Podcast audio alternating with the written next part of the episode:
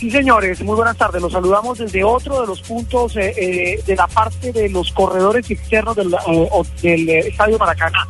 Hay una gran confusión porque desde el momento en que el árbitro pitó el partido, empezaron las peleas, las trifulcas entre grupos de hinchas argentinos y grupos de hinchas alemanes. por lo menos en el sitio donde estamos hemos recorrido buena parte de dos de las tribunas por dentro, unas 12 peleas que terminaron con la rápida intervención de la policía. En este momento las autoridades reportan la detención de no menos de 200 argentinos que protagonizaron reyertas, inclusive eh, eh, con agresiones bastante graves a hinchas alemanes que celebraban el triunfo de su selección.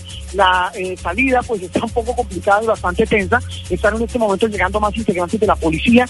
Recordemos que son 25 mil los hombres de la policía de Brasil que están custodiando los alrededores y han tenido que entrar porque realmente los problemas se están presentando en algunas de las tribunas.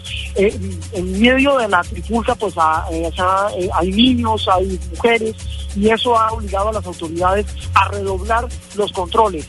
Repetimos, los, las grescas las han protagonizado en su gran mayoría hinchas argentinos que por supuesto están adoloridos por la derrota a último minuto de su selección en esta final contra los alemanes.